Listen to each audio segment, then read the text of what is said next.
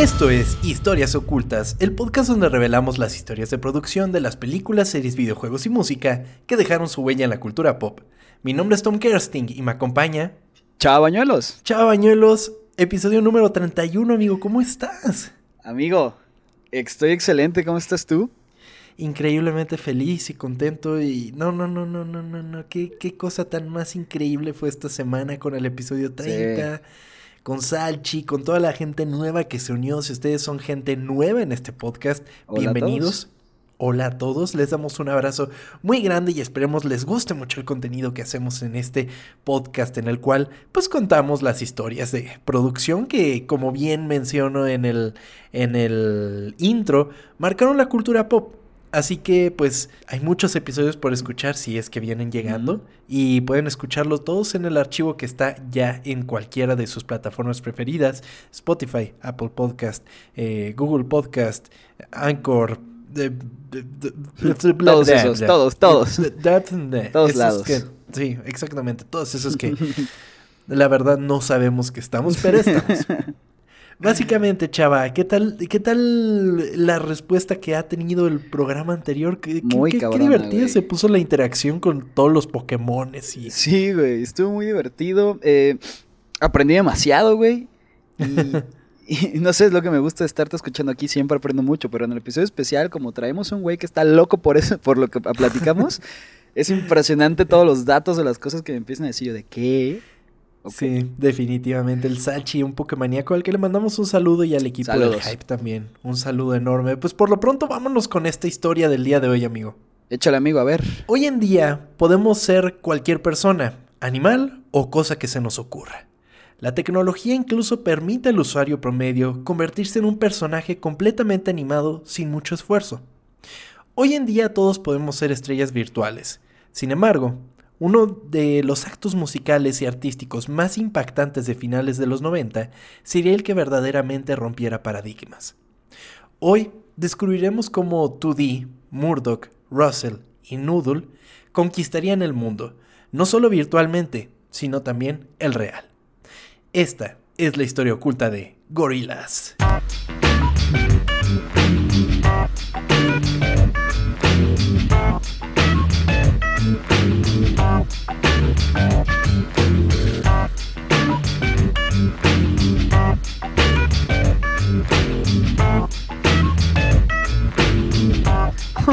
¡Ay, güey! Mucha gente pidió esto, ¿eh? Tenían re felices. para que luego, para que... luego no anden diciendo que no haces caso, güey.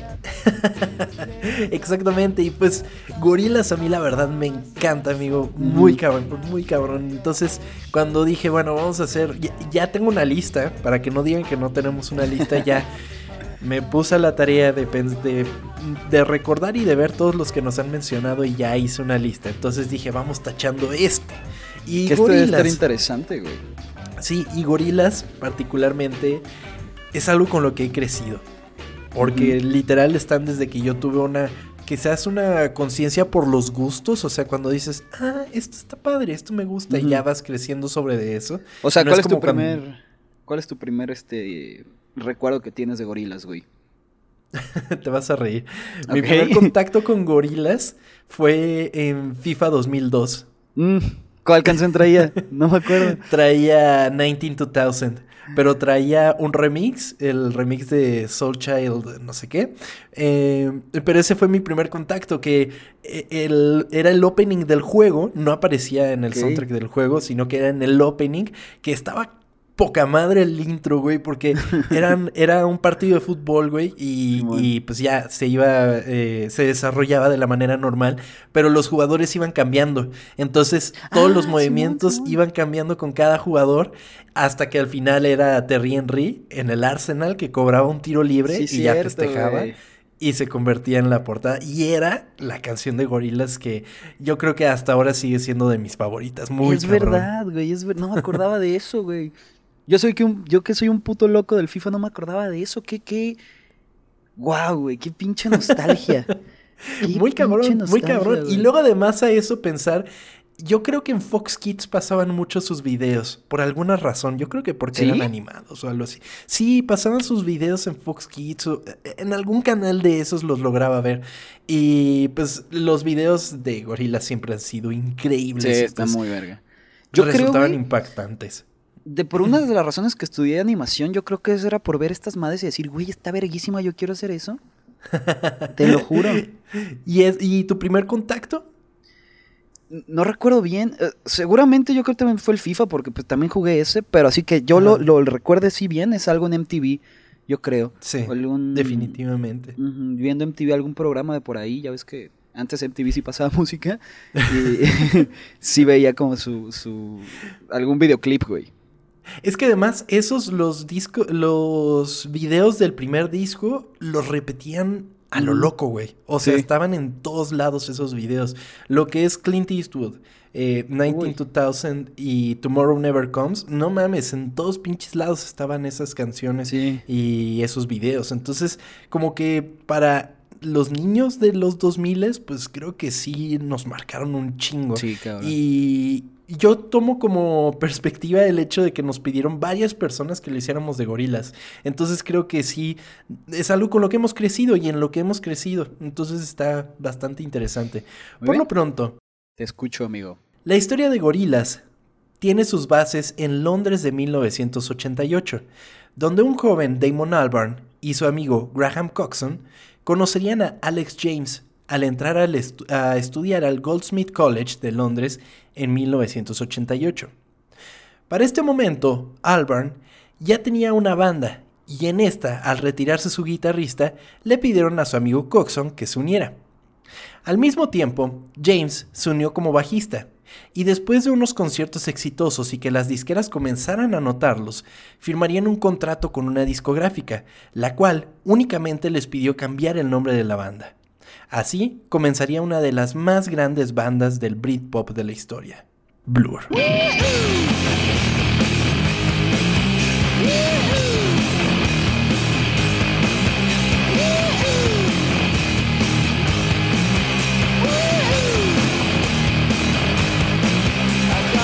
Fíjate que a mí no me encantan, ¿eh? No mames. Te lo juro. ¿Te gusta Blur? ¿Por qué? No sé, no me encanta. O sea, sí, una que otra canción, ok, pero no sé, no, no, no. puedo decir que no me gustan porque no es que no me gusten. Simplemente nunca como que he conectado tanto, así que no sé. la gran pregunta es, la gran pregunta es, ¿te gusta más Blur o Oasis? Ay, güey. Es que tengo un ligero odio a Oasis. Bueno, es que no, es que Ay, estamos juntos ahí. No sabía que también odiabas un poco a Oasis. Ay, no sé, güey. Sí. Yo odio un poco a Liam Gallagher. Ya no, él también. Pero los odio. Ellos también se odian un poco, güey. Comparten eso. Por lo menos comparten eso contigo. Se odian todos ahí. Sí. Sí, pero, pero Blur, Blur, la verdad en algún momento, de, hecho me acuerdo mucho cuando salió el disco de Humans, de Gorilas, nosotros estábamos en la universidad y me acuerdo que discutíamos en una clase sobre gorilas y del concepto que era. Y para ese entonces consideraba que Blur era una banda mucho más importante y. ¿Tú pensabas Sobre todo en la carrera de Damon Albarn. Y mucho más influyente, pues. Sobre todo por toda esta guerra que hubo contra Oasis. Todo eso se me decía muy interesante. Que. Y, y pero, pero. Eso fue antes de Humans. Y Humans para mí fue así como me cambió toda la perspectiva porque Humans es un disco muy diferente a como nos tenía acostumbrados Gorilas. Que, tardó un chingo en salir, ¿no? Que fue como ocho años, creo, no me acuerdo. Sí, más o menos. Desde Plastic Beach hasta Humans sí fue un ratotototote. Y, eh, y a pesar de que Gorillaz siempre se ha caracterizado por experimentar con los sonidos, eh, Humans así fue una cosa totalmente diferente. O sea, podrías notar una línea entre los primeros discos de Gorillaz, pero lo que fue Humans fue así. Y eso fue lo que me hizo darme cuenta de, no, definitivamente para Damon Albarn es mucho más influyente Gorillaz, yo creo. Sí, es que, bueno, ¿cuántos discos tiene Blur? ¿Sabes? Ay, no sé, seis más o menos. Es que además han tenido como hiatus. O sea, estrenaron disco, luego sacaron otro en el 2012 y desde entonces no se ha sabido y Sí, no ha Pero musicalmente también te pareció mejor Blur? Pues. ¿O solo decías que era más importante? No, solo decía que era más importante. Sí, definitivamente. O sea, tampoco es así como de puta hiper fan de Blur, pero de Gorillaz sí soy súper fan. Sí, Entonces, güey. Blur marcaría la escena del Britpop, gracias en parte a una constante lucha contra otra banda representativa del movimiento, Oasis. Sin embargo, esas son historias para otra ocasión. Ok. Estaría chido platicar eso. ¿Hablar de eso? Muy bien. Fue durante una gira de Blur en 1990 que Damon Albarn conocería al artista Jamie Hewlett, gracias a Graham Coxon, quien era gran fan del trabajo, eh, de su trabajo, y le pidió personalmente que los entrevistara. Jamie Hewlett, para ese momento, dibujaba una tira cómica legendaria en la revista Deadline, llamada Tank Girl, una historia postapocalíptica con arte influenciado por el arte visual punk y la metaficción, la cual comenzaba a resonar entre los eh, entre los círculos underground de Gran Bretaña y Hewlett comenzaba a hacerse de fama. La primera impresión de Hewlett acerca de Damon Albarn fue que era un hijo de puta. ok. Es que lo describe como Arcy y ah, a Ok. Ok. Como mamadorzón. Ajá, un mamador. Y sí da la impresión, pinche Damon sí Albarn sí, sí, se ve. Y más en aquella época. Eh, así de que apenas estoy empezando con mi banda y acabamos de firmar con una disquera. Sí, pues sí, se ve bien mamón, güey. Sí, sí, es cierto. Y a pesar de más adelante volver a toparse con la banda, ambos evitaban y no se caían bien. Principalmente después de que Hewlett comenzó a salir con la ex de Graham Coxon. Ok. ok.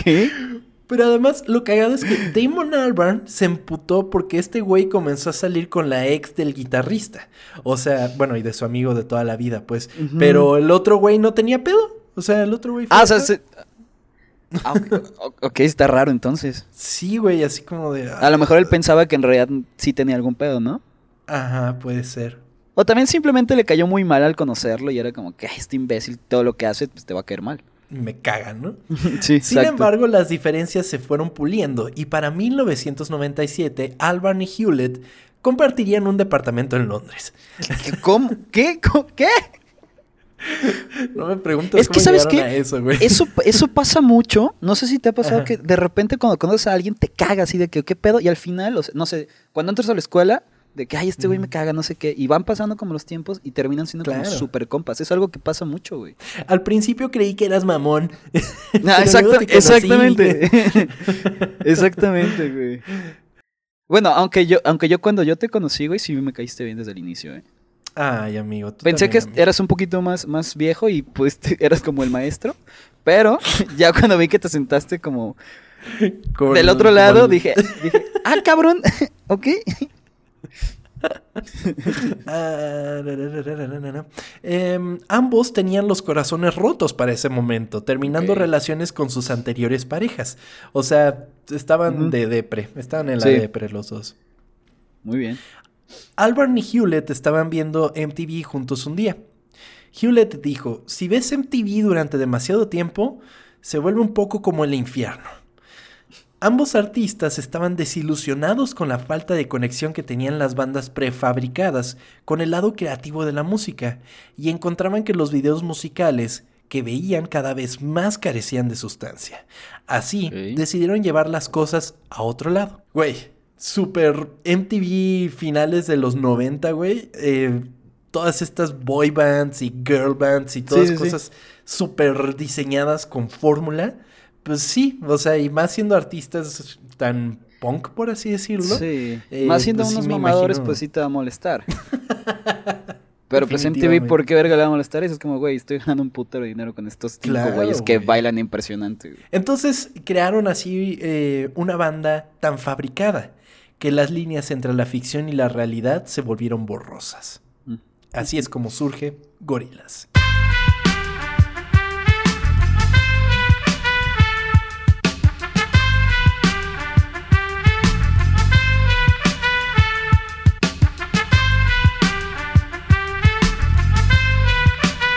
Originalmente la banda sería llamada solamente Gorilla y una de las primeras canciones que crearían sería On Your Own, canción que en lugar de pertenecer a la banda fue directamente para Blur en su disco homónimo Blur. A partir de toda esta frustración que estaban teniendo Albarn y Hewlett, dicen, güey, son super fabricados. Y si nosotros lo fabricamos y si nosotros lo hacemos, güey, ¿qué pedo?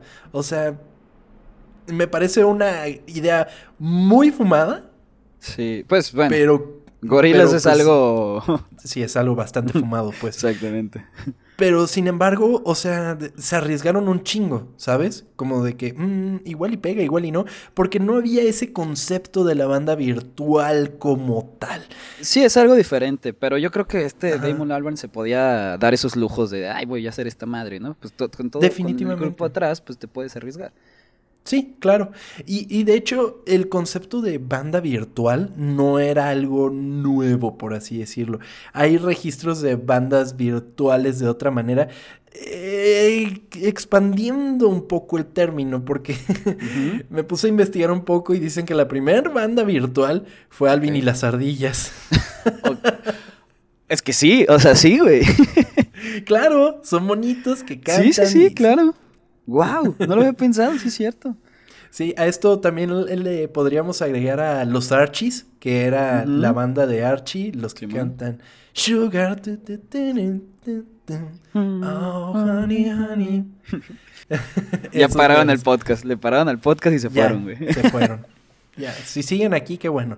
Sí, gracias. Eh, además de los Archies, para más o menos la misma época están los Monkeys que... si te acuerdas de los Simpson, hay un episodio en el que va Marsh con su lonchera, güey, de los Monkeys. Y una niña le dice, ¿sabías que no componen su música? no, cállate, cállate. Ay, güey, pobrecita. Sí, los Monkeys. Eh, también, si nos ponemos así muy extravagantes, inclusive eh, todo este concepto de Ziggy Stardust de David Bowie es de alguna manera el inventarle una imagen eh, nueva que no es el, artista como tal, sino que lo pones en tu, en tu disco y no, no, es David Bowie, es Stardust. Sí, sí, sí, claro. Entonces, fue como lo, digamos, sí, ya había algo antes, pero fue como lo primero como bien armado y en serio. O sea, si querían hacer, si querían hacerlo en serio. Sí, justamente. Y claro que ellos no sabían que iba a pegar, güey. o sea, ellos pues, dijeron, y chicle y pega, güey, a ver qué pedo. Yo creo que fue como, eh, güey, échale X. Estamos aquí los dos de corazón rotos, vamos a hacer algo. Y ya. Se el corazón roto te hace, te hace hacer cosas cabronas, güey. Y sí, amigo. De 1998 al 2000, Albarn grabó el álbum debut homónimo de Gorillaz en su recién inaugurado Studio 13 en Londres. Cabe destacar que una de las mayores virtudes de Albarn como artista y músico es que es multiinstrumental, lo cual le ha permitido hasta hoy día grabar gran parte de los instrumentos que se escuchan en los discos de Gorilas. Ok. Él, los discos... hace todo? Eh, eh, todo, ajá. Bueno, obviamente tiene colaboraciones, o sea, eh, para, para, muchos otros instrumentos, yo que sé, trompetas o cosas que de plano no supiera tocar, pero él toca la mayoría de los discos. Él, eh, eh, de los instrumentos, él es gorilas como tal. Ok. Álvaro mencionó para Rolling Stone en 2014, yo soy la grabación cuando se trata de gorilas. Es complicado porque soy solo yo. De no ser por las caricaturas, no hay gran diferencia en los proyectos como solista a, a gorilas. El otro, el otro güey es, era el caricaturista, entonces el... es el que los diseñó. O, sea, ok.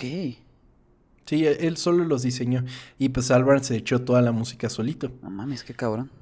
Y sí. Hasta para, así para el 27 de noviembre del 2000, el primer EP de Gorillaz salió a la luz. Tomorrow Comes Today.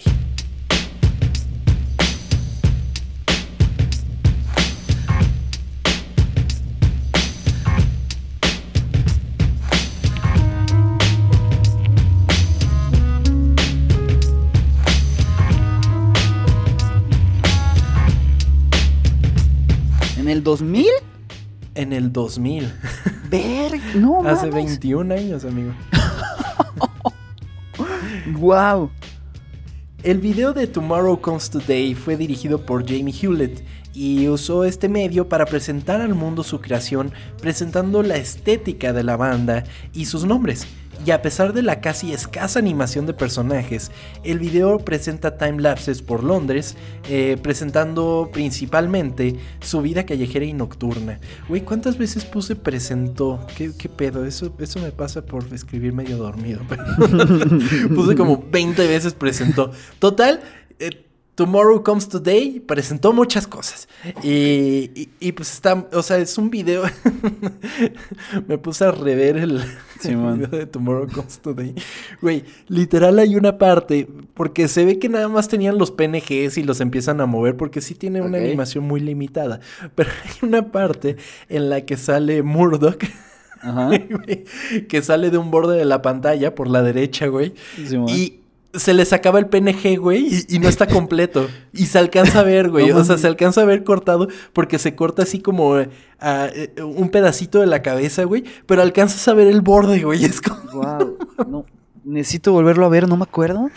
No, es que no se nota, güey. Yo por pinche o sea, ah, porque esas son las cosas que me... sí, claro. esas son las cosas que me pongo a analizar cuando veo esas cosas. Pero no mames, o sea, literal el PNG le hicieron así, o sea, lo, lo ladearon un poquito, güey, y se alcanza a ver dónde se termina el PNG. No mames. Oye, ¿y, estos eh, personajes los, eh, los hicieron entre los dos o nada más el, el eh, O sea, no, sí, eh, Albarn le ayudó. O sea, no a diseñarlos, pero le dijo más o menos como... Como los quería, ok. Ajá, exactamente. Hewlett reflejó en sus personajes la estética punk que tanto le caracterizaba, e incluso se dio la libertad de experimentar con estilos mismos en la banda. Vámonos uno por uno. Dale. 2D, vocalista de Gorillaz, se basó en un amigo mutuo de Hewlett y Albarn llamado Stuart Lutbridge, que ha trabajado como ingeniero de escena para Damon desde los primeros días de su carrera, y en Chris Gentry de la banda Britpop Menswear. 2D se creó originalmente como una representación del estereotipo del clásico cantante estúpido chico bonito, que Hewlett encontró en muchas bandas de ese momento, y fue el primer personaje que Hewlett y Alban crearon para Gorillaz en el 98. Ok, este es el, de pelo azul de ojos este, negros, ¿no? Sí. Ok. que últimamente se los han cambiado a blancos, así como para que estén bien ausentes. Wow, no, no lo había pensado de esa forma. Sí, de hecho, o sea, él es la representación tal cual de eso. Wow, ok. Murdoch, el bajista, está basado en el legendario Keith Richards de los Rolling Stones y en el Dr. Victor Frankenstein. Creo que es muy claro eso. Sí, por el color, ¿no? sí. Su vestuario este está inspirado. Ajá. Este güey me daba miedo cuando lo vi por primera vez. No sé, sentía que era como. Sí, estaba creepy horrible, me Dije, ¿qué pedo? Su vestuario está inspirado en el de Ozzy Osbourne, y en palabras de Hewlett, Murdoch es escrito como el villano desagradable de la banda. Murdoch es un satanista que a menudo se representa con un collar de cruz invertida, con Hail Satan como un eslogan común suyo. Yo creo que por eso me da miedo, güey, no mames. Quizás sí, amigo. Tu educación católica. Exactamente. para, eso nunca me nunca dijeron nada de gorilas en mi escuela, ahorita pensándolo. Pues no, güey. Pero pues si tiene unas. ¿No? ¿No crees? O sea, si estaban exagerando con todo, güey, yo creo que Gorillaz era una de las cosas, ¿no? No, puede ser. No sé, a mí. Yo nunca lo vi así como. O sea, nunca vi que lo prohibieran a alguien. Sí, no, por eso me hace raro. Noodle, la guitarrista de la banda, fue conceptualizada originalmente como una adolescente caucásica llamada Paula Cracker. Pero el co-creador, Damon Albarn, señaló que el personaje era demasiado similar a los otros personajes por los que Hewlett es típicamente conocido por dibujar, y recomendó que intentara crear algo diferente. Siguiendo el consejo de Damon Albarn, Hewlett diseñó una ilustración de una niña japonesa de 10 años, y así es como surge Noodle. Eh, uno de los elementos más interesantes del personaje es que es evidentemente el personaje que más demuestra su crecimiento a través de los años. Eso está muy cagado. O sea, todos envejecen. O sea, le han metido. han ido creciendo el diseño. Porque, güey, los otros tres vatos tienen 40 años. Ah, y... ¿Tienen 40? Eso te iba a preguntar. Sí, tienen 40. Ajá. Ah, eh, tiene 42, creo. Y, pues sí, güey, cuando empezaron la banda tenían 20 años. ah, a ver, se me olvida, güey, qué pinche anciano, sí es cierto. claro, entonces tenían 20 años cuando empiezan la banda y ya ahora son unos cuarentones, güey. Bueno, y ella tenía 10 y ahorita tiene 30. Ajá, Pues es que ahí es, es, sí, estás como en la etapa donde más cambias, güey. Y sí se nota además cabrón en los últimos discos. sí, los otros nada más le empiezan a marcar más como las, las arrugas y cosas así. Eso está muy chingón, güey, que tenga ese crecimiento. Y a ella sí le hicieron crecer. Eso está muy chingón, güey. O sea, que, que le hayas creado ese tipo de cosas, que, que vayan creciendo conforme los años, güey. Está muy larga. Sí, que se hayan fijado en esos detalles Exactamente. está muy chingón. Yo creo que era la, la, manera adecuada de crecer con esto, porque además no hubo una época que inclusive, una época, hubo una ocasión en la que era la promotora de, era del, era de la escudería Jaguar, no me acuerdo.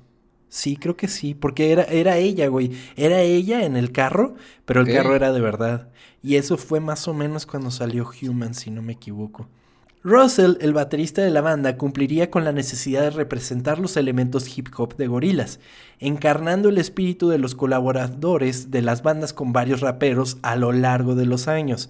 ¿Te acuerdas del video en el que se apoderaba de él como un espíritu? Ah, pues era para justificar que lo interpretaba otra persona. Ah, ok. Yo creo que con, con esto, con Gorilas fue cuando me empecé a acercar yo a ese pedo del hip hop y todo. ¿Ah, sí? Fue, la primera vez que escuché eso. Y dije, no mames, ¿qué es esto? ¿Por qué suena tan verga? Y ya de ahí empecé a, pues no sé, escuchar Kanye West o Jay-Z y así. Ah, qué bonito. Originalmente se basó en el rapero y actor eh, estadounidense Ice Cube. La historia de fondo ficticia de Russell de ser poseído por los espíritus de músicos muertos es lo que originalmente inspiró el uso de colaboradores e invitados en los álbumes de Gorillaz. Hasta, o sea, al menos los primeros, pues sí, los justificaban como eso. Una de las principales ventajas para Albarn de Gorillaz fue la libertad de experimentar con su música, evitando limitarse como lo hacía con Blur. Eso te iba a decir, güey, que todo esto que hizo con Gorillaz ni de pedo lo podía hacer con Blur, o sea, lo iban a a crucificar, güey, si intentaba hacer algo, así que yo creo que fue ya lo yo creo que ya lo tenía pensado, era como un escape de poder hacer otro tipo de cosas que él no podía hacer, güey. Claro, total. mames. Y es que es impresionante, o sea, ¿qué, qué género es Gorillaz, güey? es justo lo que te voy a decir, güey. Ah, ok, perdón. Rock, lo-fi, dub, hip hop, trip hop, punk rock, rap rock, eh, art rock, Britpop, electrónica, psicodélica, art pop e inclusive ritmos latinos. Y eso solamente en el primer disco, güey. Es que es impresionante, es impresionante todo. O sea, la experimentación que hace Gorillaz es hermosa, güey. Es todo, güey. Sí, no, y que además como que de ahí te puedes ir a otras, o sea, como que ves con qué artistas, eh, o sea, interpretan las canciones y como que de ahí puedes descubrir otras cosas. Ah, es que lo, lo chingón de esto es que como haces tantas cosas, puedes experimentar con todo, güey. O sea, tienen con Snoop Dogg, tienes con Elton John, tienen con, con Beck, güey, tienen con esta Cali Uchis, güey. Es, es no mames, o sea, puedes hacer lo que sea con esta banda, güey. Alban originalmente comenzó a trabajar en el álbum por sí mismo, y cuando iba por la mitad del proyecto, sintió que se vería muy beneficiado por una mano externa. Así se puso en contacto con el productor estadounidense de hip hop, Dan The Automator Nakamura, para que fungiera como productor del álbum. Nakamura y Albarn habían colaborado recientemente en Deltron 3030, el álbum debut del supergrupo homónimo que conformaban Delta Funky Homo Sapien y DJ Kid Koala, los cuales fueron reclutados por Nakamura para ayudar a terminar el material de Gorilas. Kid Koala apoyó la grabación con mezclas de tornamesa, mientras Dell apareció en dos pistas del álbum, incluido el sencillo principal Clint Eastwood.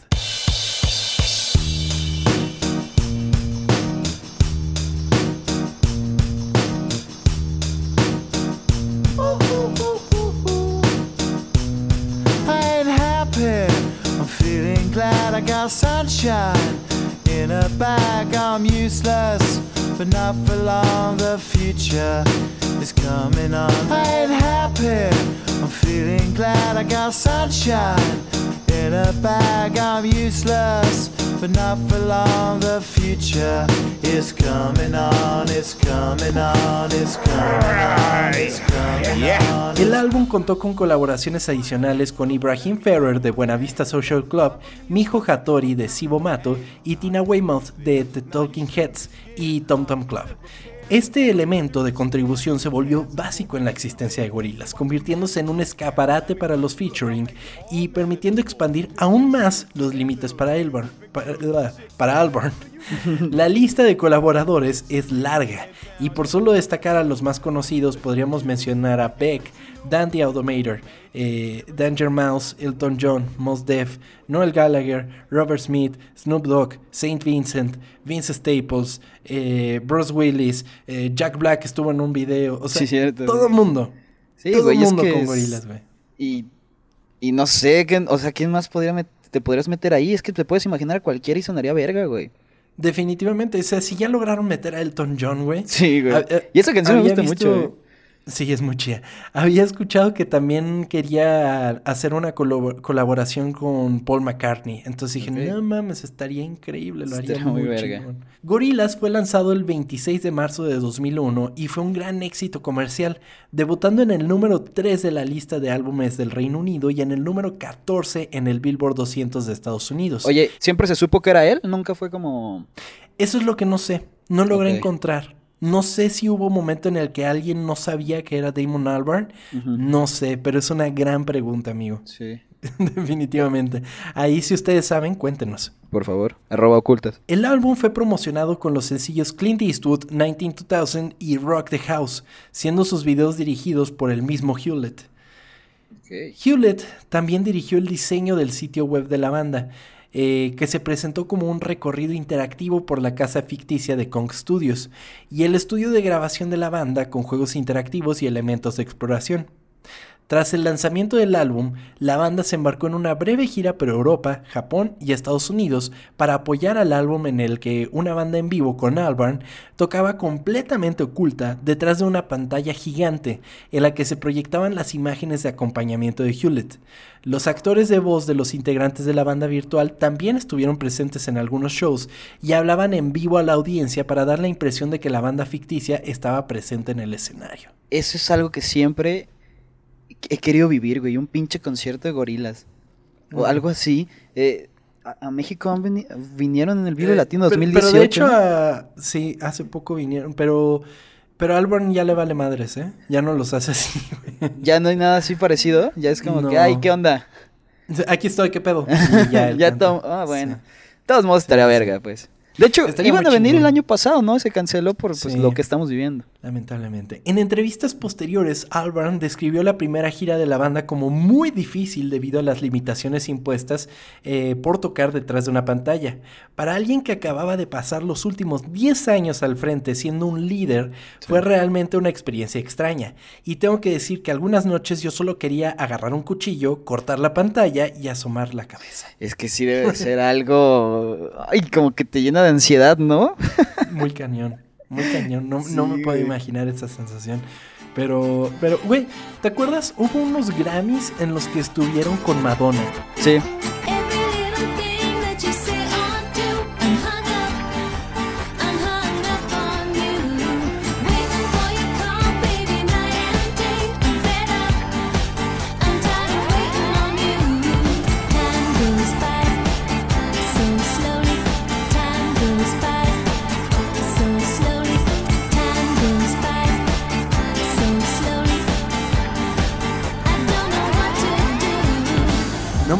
Gran, qué, qué, gran presentación fue esa, estuvo muy chingón. Porque además daba una cierta sensación de misticismo cuando todavía no estábamos acostumbrados a que las cosas fueran digitales, o sea, que fueran así, fuera la norma, o sea, no había manera como fácil de hacer un personaje animado en vivo. Eh, como que era la novedad. Es como cuando sacaron el holograma de Tupac, güey. O sea, es, algo similar. Y lo veías en las noticias y ese tipo de cosas. O sea, sí lograron impactar de cierta manera.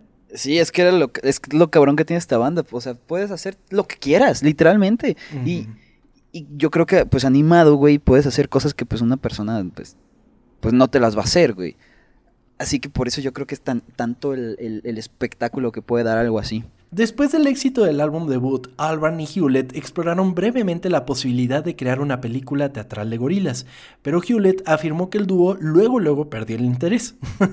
Hewlett decía, perdimos todo interés en hacerlo tan pronto como comenzamos a reunirnos con los estudios y hablar con estos tipos ejecutivos de Hollywood. Simplemente no estábamos en la misma página. Dijimos, a la chingada. Nos centraremos en la idea hasta que podamos hacerlo nosotros mismos y tal vez incluso recaudar el dinero nosotros mismos. Así dijo, a la chingada dijo. A la chingada, así en su voz británica. A la chingada. ¿Ese fue tu voz británica, güey? Ay, bueno, no sé, güey. No sé, si estuviera hablando en inglés sería más fácil. Y sí, estaría muy chingón, pero eh, yo creo que uno de los encantos de gorilas y más recientemente es cómo tienen un universo y me habría encantado contarles del universo porque me puse a leer sobre todo lo que estaba sucediendo y tienen una dinámica a través de sus álbumes, toda una historia que se cuenta a través de, de los sitios web, de los videos, eh, de las canciones, de los álbumes, o sea, tienen toda una un timeline, inclusive sus, sus etapas se, se, se separan por fases, así como si fuera el MCU, tienen Ah. la fase 1, la fase 2 y todo eso. Ahorita ya estamos en la fase 6, de hecho. Pero, güey, tienen todo un pedo y cuando empiezas a ver los discos dices, ah, claro. O sea, sí te hablan desde, desde que se juntaron hasta ahorita. O sea, sí es todo así. Ah. Ajá, te voy a contar así como de lo que me acuerdo. O sea, al principio Murdoch atropella a 2D Ok. y se da cuenta de que este güey puede cantar. guapo. Y puede, ajá, y que está guapillo y dice, ah, güey, caíla mi banda. Y luego se jalan a, a, a ¿Qué era Russell. mi banda? Te acabo de atropellar. ¿Qué es? Sí, y el otro cabrón de a huevo. Ajá. Y luego viene Russell que toca la batería y luego ponen un anuncio con lo que llega esta, esta Noodle, pero viene desde Japón, güey, entonces... sí, a los güey, 10 es un años, ¿cómo así. llega? Ok, ok, sí me interesa, ¿eh? Podemos hacer un episodio de Caricaturas, ¿eh? amigo, caricaturas. bueno, es, verdad. y de hecho luego para el de Plastic Beach se supone que se pierde Noodle. O sea, que no está Noodle. Y, y este Murdoch hace una Robo Noodle. Y por eso en el disco de eh, Melancholy Hill Ajá. Hay dos Noodle, hay una que es animada en 2D y hay una que es animada en 3D, güey. Y la que es animada Ah, en 3D sí, es cierto, la sí, Robo cierto. Noodle. Sí, cierto, es verdad. Ah, yo creo que esa es mi canción favorita, güey. Y, güey, qué bonita es. Melancholy Hill. Te cambió la voz, güey. Up on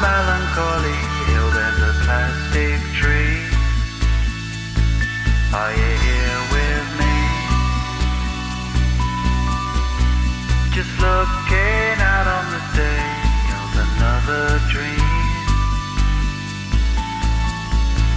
Where you can't get what you want, but you can get me. So let's set out and see. Cause you are my medicine when you're close to me. When you're close to ¿Cuál es tu favorita? Me saca Ah, se debate entre 19-2000, entre Melancholy Hill, también me gusta un chingo. Eh, Que Rhinestone Melancholy Eyes, Hill.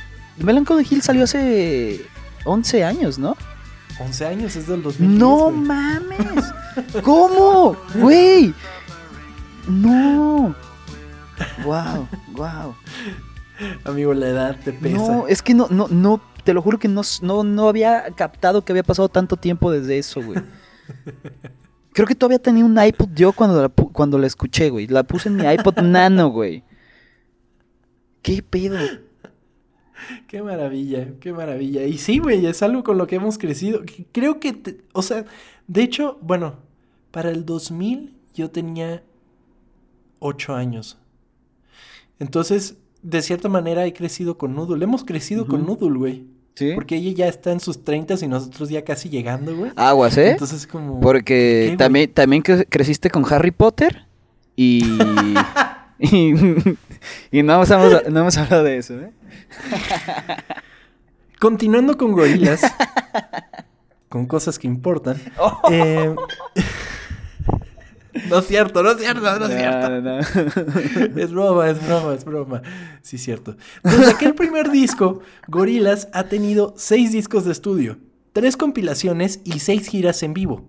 Su segundo álbum de estudio, Demon Days, fue seis veces platino en el Reino Unido y doble platino en Estados Unidos.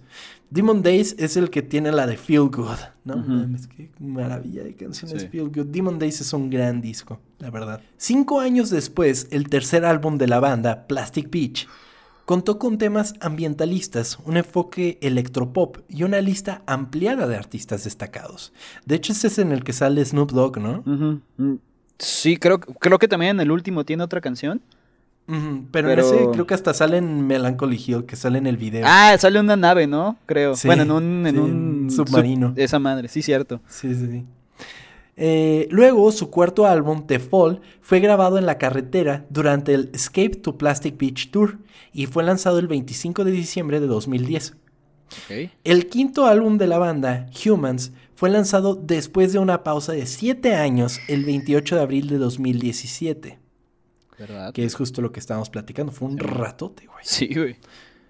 Su sexto álbum, The Now Now, contó con una producción simplificada y un mayor enfoque musical en álbum. Esto fue después de que todo el mundo se quejó de, "Ay, suena muy... ñe, eh".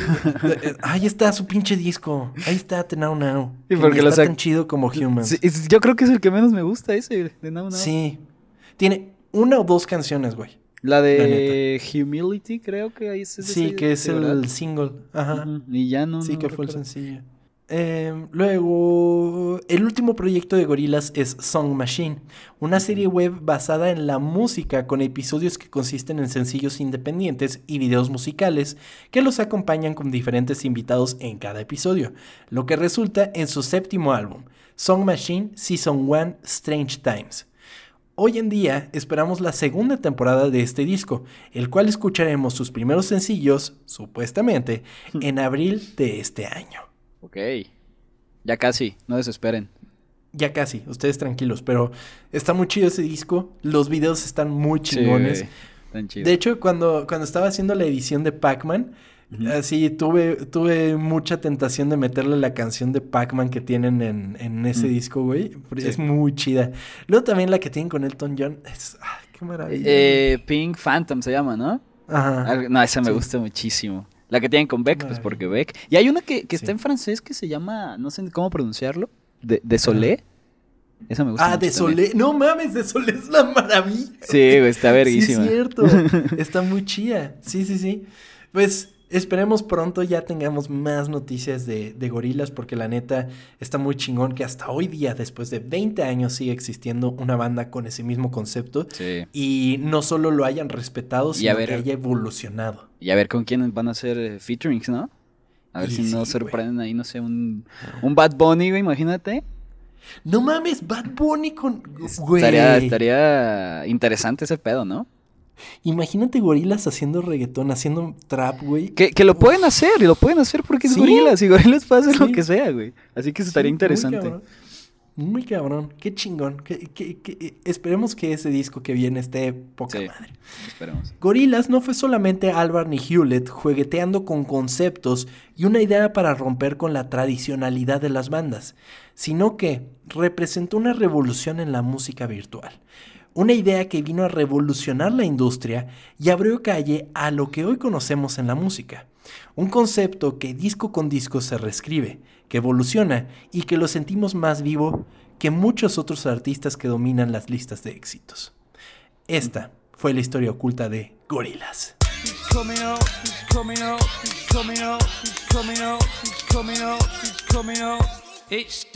up,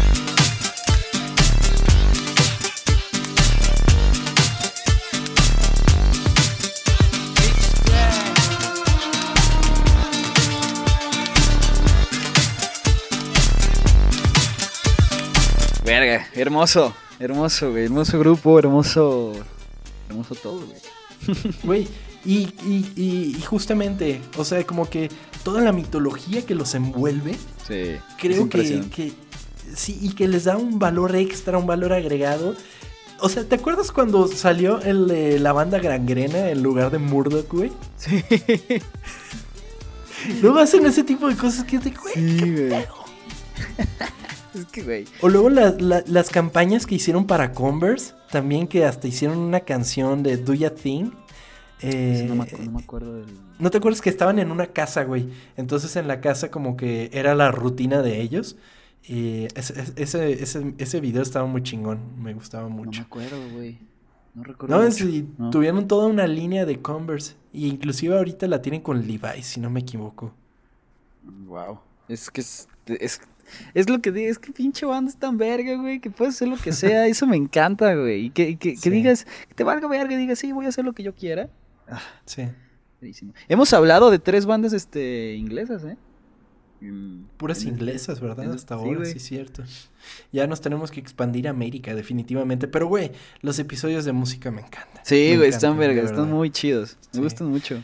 Y sobre todo con algo con tanta mitología como gorilas. La verdad, eh, yo, yo aprendí muchas cosas, definitivamente, y sin embargo me quedé con muchas dudas, sobre todo con respecto a la historia que los envuelve después, o sea, sobre su propia mitología, porque sí hay unas cosas que dices, qué pedo, y que además te dan un nuevo entendimiento de los videos, además. O sea, estamos hablando de un Historias Ocultas Gorilas parte 2. Ah, ah, ah, no, no, porque, Mm. güey, sí, ahí, o sea, Lo van a pedir, ¿eh? Y la cagué, lo siento. No, güey. No, la cosa, la cosa que está interesante con eso es que se pongan a ver los videos, o sea, los videos de gorilas, eh, y busquen por fuera. Hay wikis dedicadas completamente a la historia de gorilas. Ok. Entonces, o sea, la historia interna de gorilas. Y, La que no está tan oculta. que- ajá, exactamente. Ya puedes ver los videos e interpretarlos con respecto a lo que te cuentan estas historias. Y te iba a decir también, qué chingón, o sea, la música de, de los 2000 también está muy verga, porque escucho mucha gente quejarse de eso, de que, ay, no, la música Ah. para abajo, no mames. Es que, es que, o sea, yo creo que te tienes que poner a separar un poco. O sea, hay, hay música muy chingona. O sea, música que a partir de ahí empezó a crecer a lo estúpido y que hasta hoy día escuchamos. Pero luego hay otras cosas que dices. O sea, sí, pero yo creo que siempre, ¿no? Sí, como en todo. Mm, Sí. Justamente. Pe- Pero, por Ah. ejemplo, lo que es Gorilas, güey, que evolucionó hasta hoy en día. Eh, Coldplay, que salió por, por aquel entonces, güey, Mm, que, Arc- que hoy se siguen manteniendo Sí. vigentes. The Killers, Eh, Arcade The Fire. Killers, justamente. este. Bueno, que sigan todos- manteniendo, pues sí. Sí, que pues ya hoy son bandas, es triste decirlo, pero ya son bandas viejas. Entonces, Sí, ¿eh? Sí, eh, güey. y, y sí, y justamente yo la otra vez estaba pensando, quiero hacerle un episodio a los White Stripes, Que también Jack White como que de ahí evolucionó muy cabrón. Y, y su música, de, principalmente la de los 2000, pues sirvió como una plataforma para brincar a lo que son hoy. Pues bueno. Cuéntame qué están diciendo la gente en las redes sociales, justamente arroba ocultas en todos lados, ocult porque somos muy cool en este podcast. No, ¿cómo es? Ocultas con doble O porque somos muy cool en este podcast. Y sí, pueden seguirnos en Twitter, Instagram, Facebook y ahí pueden dejar sus comentarios que nosotros los leemos todos. Y Todos, además, todos, todos. eh, pues los podemos mencionar aquí en el episodio de Ocultas, justamente. Que chava, yo te tengo que regañar, cabrón. ¿Por qué? ¿Qué hice? La semana pasada no le mandaste saludo a Mario Yadud, güey. Estaba muy sentido. Sí, güey, él es Güey, él, fan él de fue el que, él fue el que estaba pide y pide porque perdóname Mario ya dude, mira, hoy te saludo Sí. dos veces. Hola. y al ratito te vuelvo a saludar. Qué baboso, qué- no, Sí. no sé, lo siento. En fin, así nos pasa a veces. Sí. Continúa, amigo. Bueno. Cuéntanos. Eh, saludos a Master Chus, que nos quiere felicitar por el podcast. Muchas gracias. Y que Muchas gracias. ya llegó a todos, que ya los escuchó todos, que está esperando el siguiente capítulo. Espero te Ah, guste. qué chingón. Qué chingón. Ya, ya viene la, la dura realidad de esperar una semana para que pase un Sí, episodio. Pero bueno, va- está valiendo la pena. Qué chingón. Saludos a José Antonio Canache, saludos. Saludos. Gerardo Gómez, eh, David Ville, Amy Córdoba, saludos a todos. Saludos. Eh, Alejandro Ruth dice que Pokémon es su franquicia favorito y que estuvo genial. Ah, que le gustó mucho. Qué bueno que te gustó, qué bueno que te Gracias, gustó. Alejandro. Yo tenía, yo, yo ya tenía miedo de que nos empezaran a pendejear bien duro, pero no mames, la comunidad de Sí, ocultas eh. es puro amor, son Hasta puro ahorita amor no ha, ustedes, caído, no ha caído nadie que nos pelee. Pero bueno, No, algún día va a no llegar y estoy de acuerdo que soy un imbécil desde ahorita. Eh, Y lo abrazaremos. Exactamente. Saludos Emiliano, saludos a Mario Yadut otra vez. Ahí están los dos. Eh, Denise Luján, saludos Denise. Eh, saludos a Javier, Ingrid, ¿cómo estás? Pudín, otra vez, ya ves que lo pidió el. Sí. Eh, Yaneli, Pepe Mercado, Edgar Madrigal y el Dr. Stunks, saludos. Saludos, doctor. ¿Crees que sí tenga un doctorado? Claro, güey. El Sí. Stunks, definitivamente. es de- doctorado en Stonks. muy bien. sí, güey, exactamente. Qué chingón. Él, él- él- él Él compró, compró él compró las acciones de. GameStop. También. ya, por eso es el doctorado. Eh, Andrés Marroquín, que excelente episodio y que quiere de la saga de Mega Man. Uy, Mega Man estaría interesante. Mm. La neta, la neta creo que tiene una historia interesante. La desconozco, pero la investigamos. Ok. A ver, Pues lo vamos estamos. a anotar de una vez en, en nuestra lista. Muy bien. Eh, Edgar Martínez, Ezequiel Rodríguez y José Antonio Feregrino, saludos. Un saludo para todos. Ujú. Ronald Raimundo dice que. Ah, ya ves que preguntamos que si habíamos, si le habías hecho caso a, a alguno de los. Ah, sí, de los temas que habían pedido. Exactamente. Él dijo que sí, que Ah. le hicimos caso a uno y que los demás nos valieron madres. Efectivamente, Ronald, así pasó. No, porque ya es el segundo, güey. Ah, bueno, porque es verdad. el anterior fue de Pokémon, lo habían pedido. Ahora es Gorilas, también lo habían pedido. Ah, los tienes Entonces, consentidos, eh, los tienes está. Sí, consentidos. Sí, sí. sí. Siento a todo el mundo. Y que solamente le faltan 13 episodios para ponerse el día. Pues ya mira, ya casi. Ahora te faltan 14. Ya casi. Ya casi. ya casi, pero además, eh, luego les va a pasar como de que, ah, me mandaron saludos de repente y es de hace Sí. cinco semanas. Sí, eso pasa, eso Qué pasa. chingón, qué chingón. Pues un saludo, un saludo. bueno. Muchas gracias a toda esa gente que dice, ah, qué padre está este podcast, me voy a echar todos los anteriores. No manches, ustedes se ganaron. Sí, gracias. Los queremos mucho. Definitivamente, los queremos un chingo. ¿Son todos, amigo? Son todos, todos. Muchísimas gracias. Sigan escribiendo, ya saben, arroba ocultas. Ocultas con doble O porque somos muy cool en este podcast. En todas las redes sociales, también en las redes sociales personales, arroba tom-kersting. Eh, Chava está como arroba banuelos bajo No, es No. ¿cómo? No, ¿Cuántas veces lo digo y no sabes? Vanuelos Chava, Güey, así. es tu pedo porque lo tienes separado. O sea, lo tienes diferente en las dos, güey, perdón. Pues es que me lo ganaron, güey. Hay un chavañuelos que el güey es este es charro aparte, el cabrón es como todo lo que yo no pude ser, güey. Y me lo ganó, me lo ganó en, en, en Twitter, yo se lo gané en Instagram, así que pues estamos como peleando por ahí. Qué chingón. Qué maravilla. Pues bueno, sin más por el momento, nos despedimos. Fue un gran episodio, Chava. Muchas gracias por Adiós. acompañarme. Gracias, Tom. En esta ocasión. Que tengan una excelente semana. Nos escuchamos el siguiente juego oculto. Y pues. Adiós. Adiós.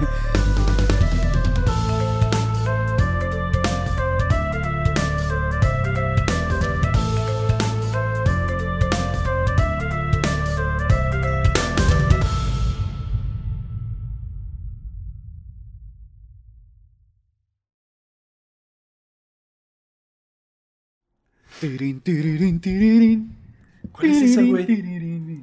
Ah, para, para.